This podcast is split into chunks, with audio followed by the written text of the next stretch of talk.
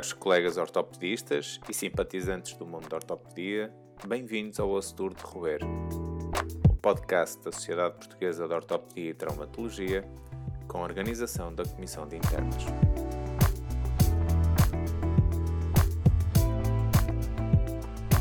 Este podcast teve o patrocínio da Alpha Sigma. Olá a todos e sejam bem-vindos ao quinto episódio. Uh, o meu nome é André Vinha. Eu sou Duarte.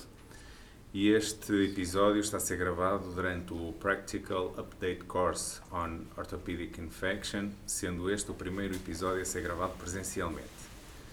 Para, para moderar este episódio, temos o prazer de ter connosco o professor Dr. Ricardo Souza, ortopedista do Serviço de Ortopedia do Centro Hospitalar Universitário do Porto, coordenador do GRIP, o Grupo de Infecção Osteoarticular do Porto, do Centro Hospitalar Universitário do Porto e do Grupo Trofa Saúde, vice-presidente da European Bone and Joint Infection Society e coordenador do Grupo de Estudo de Infecção da Sociedade Portuguesa de Ortopedia e Traumatologia. Olá Ricardo, em nome da CISPOT, o nosso obrigado por teres aceito o convite para moderar este episódio o tema do episódio será o mesmo do curso que, que, está a decorrer, Fracture Related Infections. E antes de passar a palavra para iniciar a moderação deste episódio, lance então a primeira pergunta: o que é isto de Fracture Related Infection?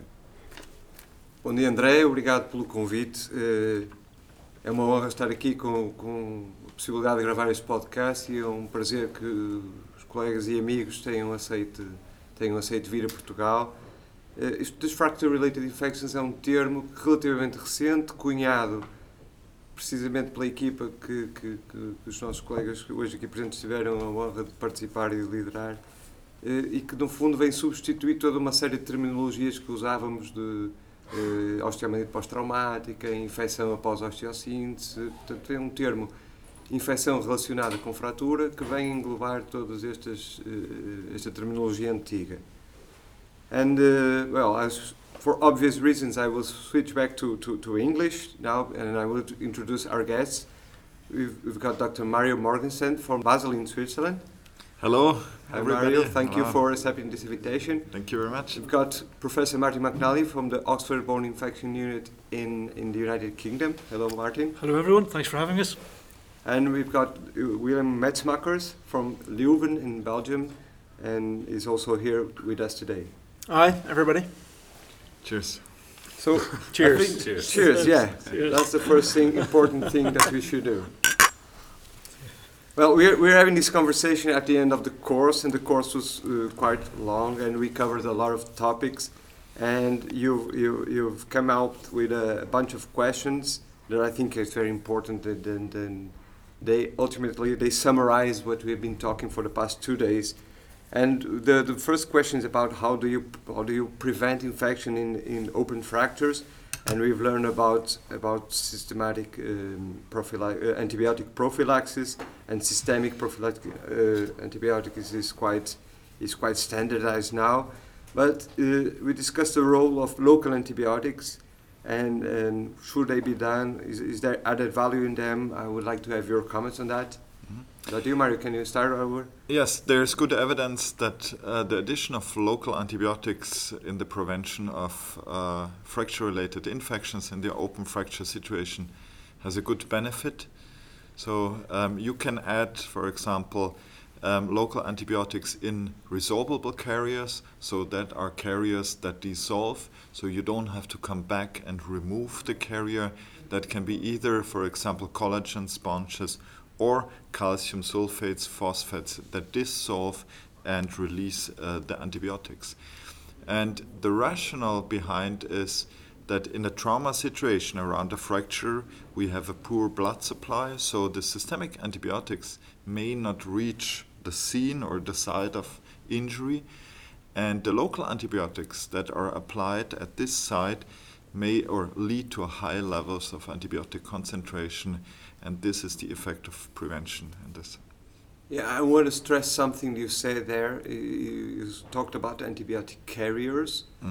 and uh, and because there, there's a lot of literature and a lot of uh, there's a hype now around vancomycin powder directly into wounds, and I think I agree with you. There is a place for for for local antibiotic delivery, either for prophylaxis or for treatment.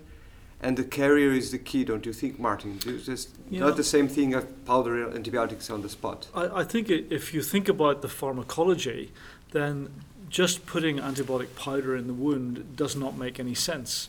For example, vancomycin takes several hours to kill bacteria, and we know that the powder gets rapidly removed from the soft tissues and into the blood supply around the, the area. So it is, it is not in the fracture site for very long.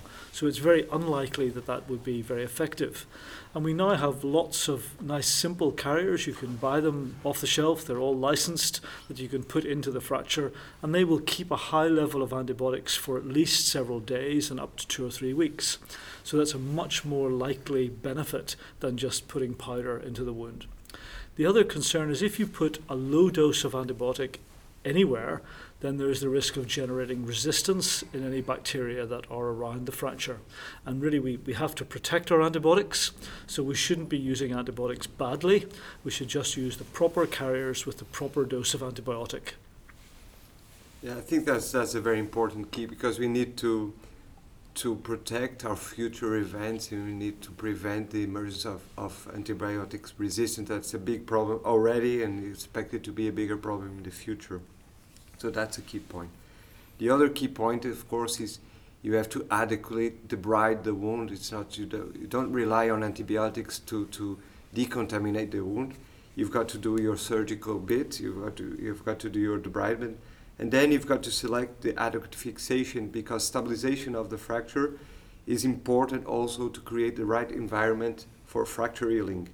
And the question for you, William, is um, how do you how do you select which kind of, of stabilization for, for primary open fracture you use or how do you or actually for all of you how do you What's your rationale to change from a, a primary, temporary external fixation to a definitive fixation or to select definitive fixation as a first treatment? Well, Ricardo, that's a, a very broad topic, but a very important topic. Um, so we know that stabilization um, regarding prevention and treatment of fracture-related infection is key. This is actually something we already know from studies from Stephan Perren from the AO Foundation from the 70s, like stating from the 70s. And then when we think about what kind of choice should we have, what kind of choice do we have regarding uh, fracture stabilization, we go for external fixation, uh, and this can be done uh, in a primary setting um, and temporary, or it can be definitive.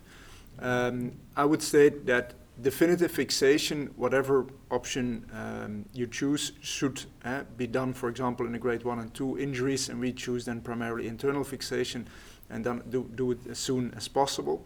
For the grade 3 injuries, we often choose a stage procedure. Um, think about damage control surgery with temporary external fixation and then uh, soft tissue coverage. And as Mario already stated, it's very important to consider other preventive techniques. This is only a part of it, and this can be done with, for example, local antibiotics as well. I think that's a, a very important question. And, and you need to look at the site of the fracture, so periarticular fractures. I think if you have an open wound and you can reduce the fracture well and stabilize it well initially, and the soft tissues are good, then you can primarily fix an, uh, an articular fracture at the first sitting. But the diaphyseal fractures with poor uh, soft tissues, uh, I would agree with Willem, a, a staged approach with an external mm. fixator first. But then the question comes how long will you leave your external fixator before you decide to change to definitive fixation? And certainly in the UK, we now have this British Orthopaedic Association guidance, and we recommend that the soft tissues should be closed within a small number of days, so certainly no more than seven days. And if you're changing to definitive fixation, you should do it at the operation when you when you close the soft tissues. So change within the first few days. Don't don't wait for six weeks and then try to change a fixator to a nail. That's. That, that's not a good option. Yeah, and soft tissues are of course mandatory, and we've discussed that also in the course.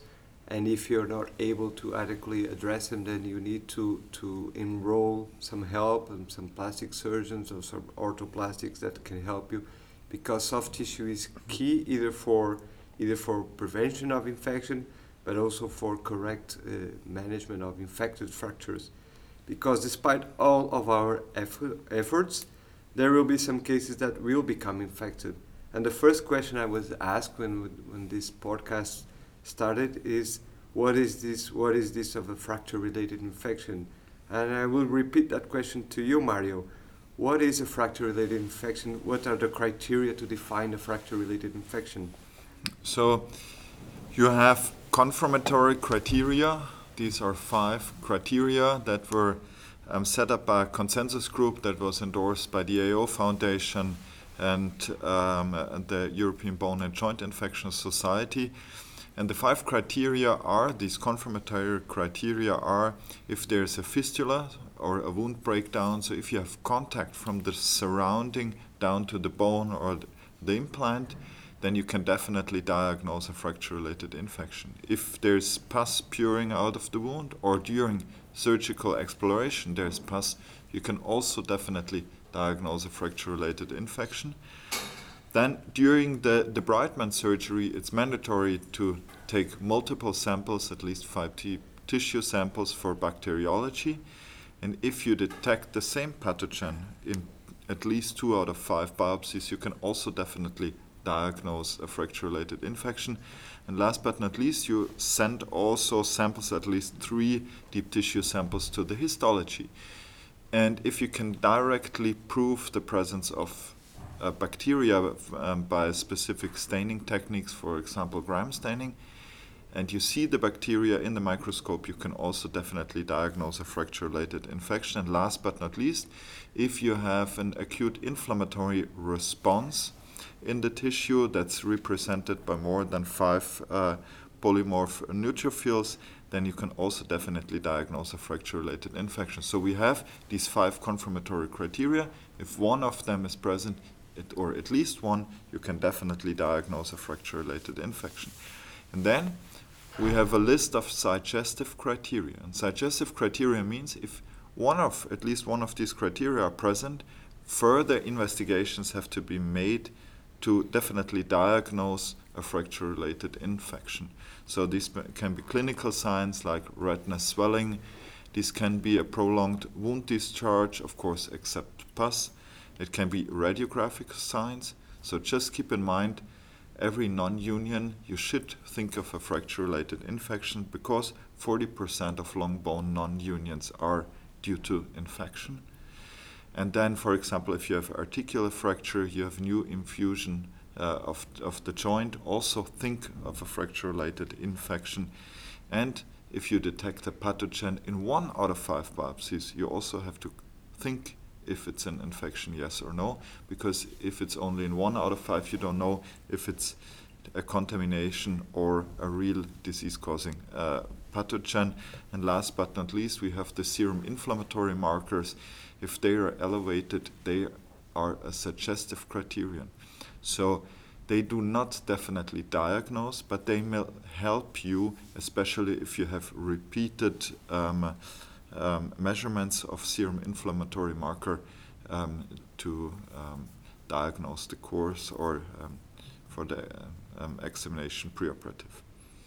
Thank you, Mary. That was a very comprehensive answer, and uh, the main difficulty we, we get is in clinical practice when, when we got those it's, it's not so common to have those confirmatory criteria preoperatively. Used most cases you will have a suspicion or you will have some suggestive criteria that you described. So martin i want to to address the next question to you. When you've got this this suggestive criteria what do you think the diagnostic workup or the basic investigations should be before surgery, and of course, the efforts you should make within surgery, surgery to, to get to the final correct diagnosis. Thank you. So I think you're quite right that often in an early infection you will have a draining wound and an obvious open uh, wound which tells you there's an infection. But particularly in the later infections, they, often the wound is dry and the limb is swollen and painful, but you don't have an obvious sign of infection. So if we have a patient who comes back after a few weeks and they have increased pain, the limb is a bit red and a bit swollen, we would send them for an ultrasound scan And if there's any fluid around the plate or around the fracture, then we would aspirate that fluid and we would want to send it off to the laboratory. And we usually take two aspirations so that we get two samples that we can, we can look at. We also need to think about what's the workup for. So the workup is really in two parts. The first one is is there an infection or not? And the only way you can diagnose an infection properly is, as Mario said, you need some deep samples. So you need to go to the operating theatre, you need to open the fracture, you need to take your five microbiology samples and your two or three histology samples, and you're looking for the confirmatory criteria of the, the FRI definition. The second part of the workup is about the, the microbiological diagnosis. So even if you have a draining sinus and so you know there is an infection, that still doesn't help you to guide the antibiotic treatment. So you still need to get deep tissue samples so that you can get the microbiology culture, which will direct your, your antimicrobial therapy. The other area of workup that's interesting is imaging. So for us, we use ultrasound scan to look for the soft tissues and plain X-ray to look for the changes that occur over time. So for example, loosening around screws or a plate that occurs within a few weeks of fracture, that's more suggestive of infection. We also use CT scanning to look for union, and if there's no metalwork in place, we use MRI scanning, which tells us a lot about the presence of infection or not. And then lastly, there's now much more interest in nuclear medicine, and we've done quite a lot of work now on combining PET scanning with CT scanning, both to diagnose an infection and also to show the areas of infection so that we can plan surgery. So I think those, those are the sort of newer things which are now coming along and are being used a bit more. Yeah, perfect. I don't want to stress something that you said in your answer that I think um, Portuguese community needs to be really aware of is that you need to be in touch with your microbiology lab. Yes, yes. and you need to communicate the need. Why do you need multiple samples? Because it helps you interpret it, those those low grade microorganisms like, such as coagulase, coagulase negative staph and often when I got started in this process of dealing with bone and joint infections in my institution we had a resistance from the from the microbiology lab to process multiple samples Yes, from each yes. patient because it's added work. Yes, and they need to be involved because they need to know what we're dealing with and they need to be on board for this multiple sampling. And i know from a, for a fact that this is an obstacle in some institutions. Yes. and so i would advise everyone to get in touch with their microbiologist to explain the problem to communicate with them to discuss the results with them because that is really important and the, the, the, the other doubt, and um, I would like to ask you, William, this, this address you this question that came from the audience, is we know, and, and Mario has explained really well, that stability is is key in also also in the treatment of infection, because instability creates a vicious cycle of bone destruction and environment uh, favorable for the bacteria. So you need stability to, to treat an infection. And the, the, the, the doubt is do all implants need to be removed once you've got the diagnosis of an infected? Or is it possible to treat infection with the implants still in there? So, indeed, stability is really important um, regarding, as I earlier said, regarding prevention and uh, treatment of the infection. Um, one of the main discussion points during um, during the, the meeting was can we retain or should we exchange the implant or remove uh, the implant? Um, and here, as Mario already said, uh, we came together also with the FRI consensus group and, and not only worked on diagnosis but also tried to standardize treatment principles for fracture related infection. One of the main issues is before we answer this question is that we work in team. So we have a multidisciplinary team approach. This is not something that we as surgeons decide on our own. This is something that we decide within a team. And then, of course, when we look at the history of fracture-related infection, most of the papers initially discuss that when we have a fracture-related infection and we have to decide can we keep the implant or should we remove the implant, one of the, the, the questions is, of course, how long is are the symptoms present and how long is the infection present? And then maybe we can decide at six weeks we can remove the implant or we should retain the implant. But some real paradigm shift over the course of the years is that time is not really the only important factor here. There are other important factors, like you already mentioned, uh, stability, for example, but also the host by, uh, by, itself or the location of the fracture, or can we debride the implant? Uh, for example, if there's a nail in place, we can't really debride the implant um, and, and, clean out the canal. So that's often that we have to remove the implant in, uh, in those cases when we have a fracture-related infection. So there are multiple um, uh, factors that we need to take into account before we can make such a decision. When the fracture is healed, of course, at that time we can remove the implant. But when the fracture isn't healed, we have to ask ourselves multiple questions as how long is the infection present?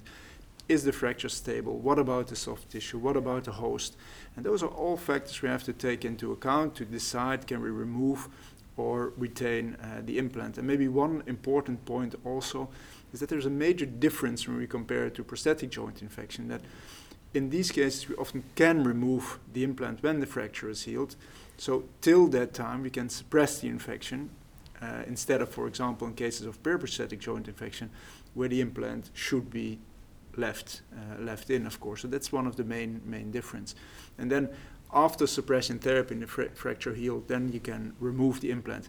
Maybe as a final point, it's not standard of care after those cases when we eradicate infection to remove all the implants um, as standard of care.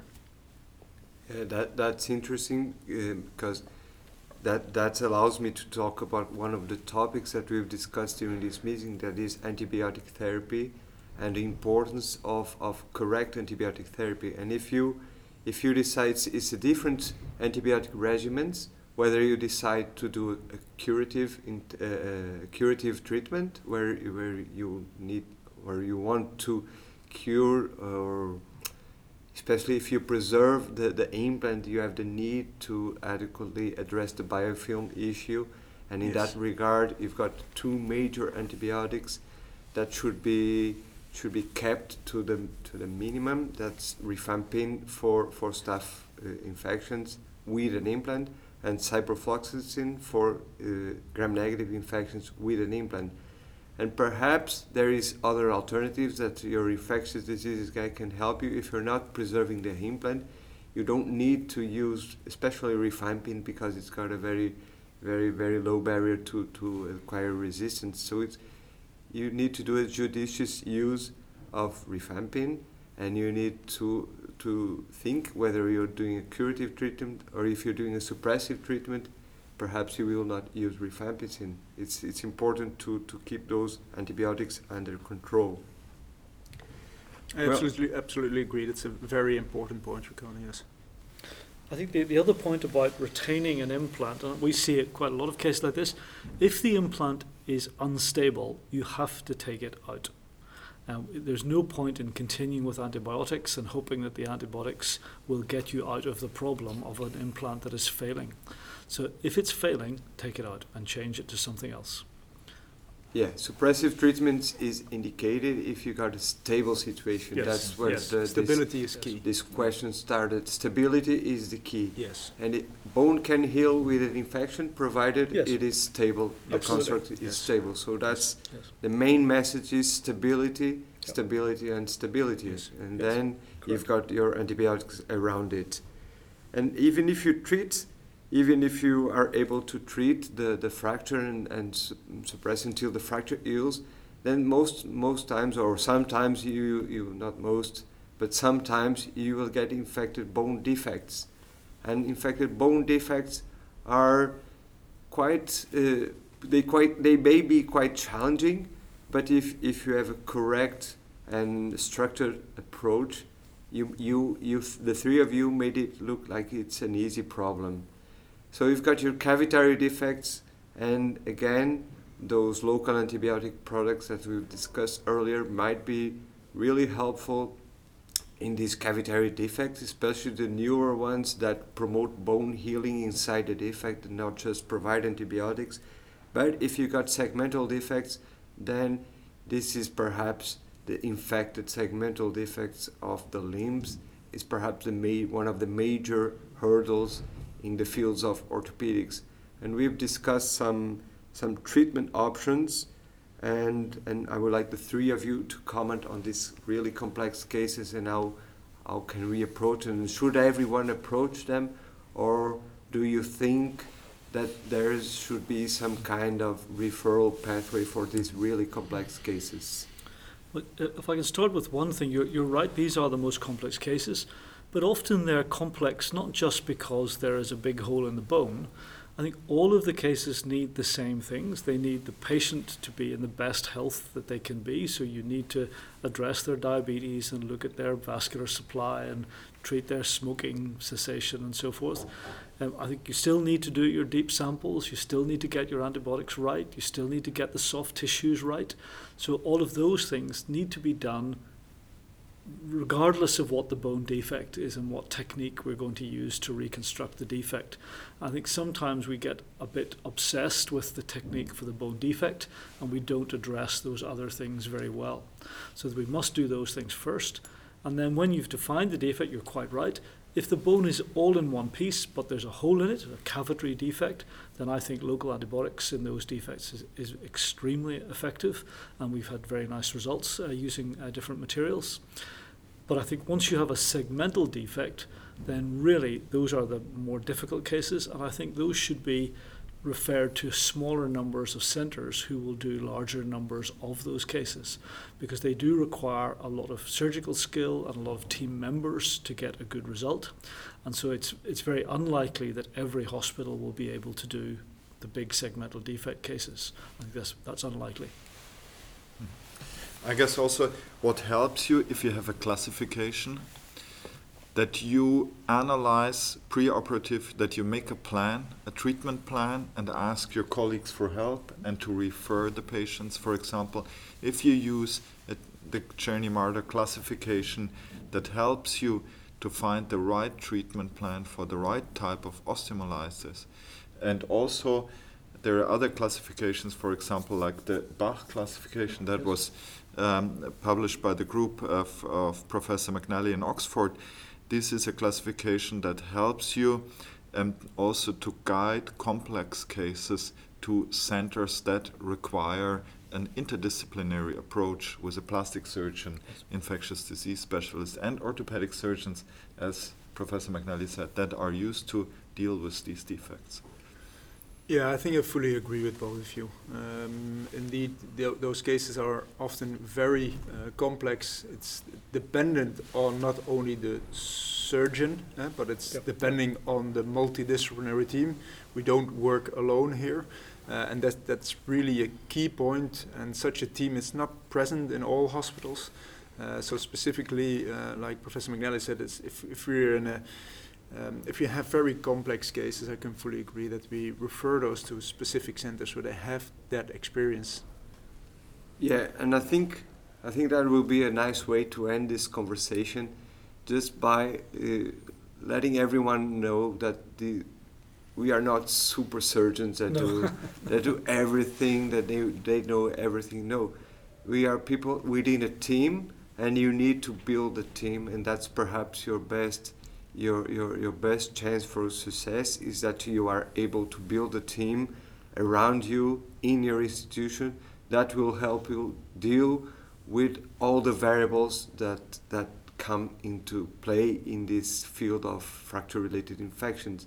It's not only about bone defects, it's also about soft tissue defects, it's also about patient health and patient comorbidities, it is also about microbiology, it is also about antibiotics, how they behave, how they interact with multiple drugs that the patient may or may not be taking. So this is the way I think it's a good way to end this this this session is by telling everyone build a team around you, be a multidisciplinary guy because this is the best way for for the best chance for success in these cases. Thank you, Andre, for inviting us. It was a pleasure to be here. And Duarte, I hope this was helpful for you. And of course, we are here to help in whatever way we can. Thank you. Thank, Thank you. you. Esperemos que este episódio tenha sido enriquecedor para todos. Relembramos que podem participar nas escolhas dos temas para o podcast através da página de Instagram e Facebook da CISPOT, sempre que anunciamos um novo moderador convidado. Obrigado por terem estado aí e até ao próximo podcast.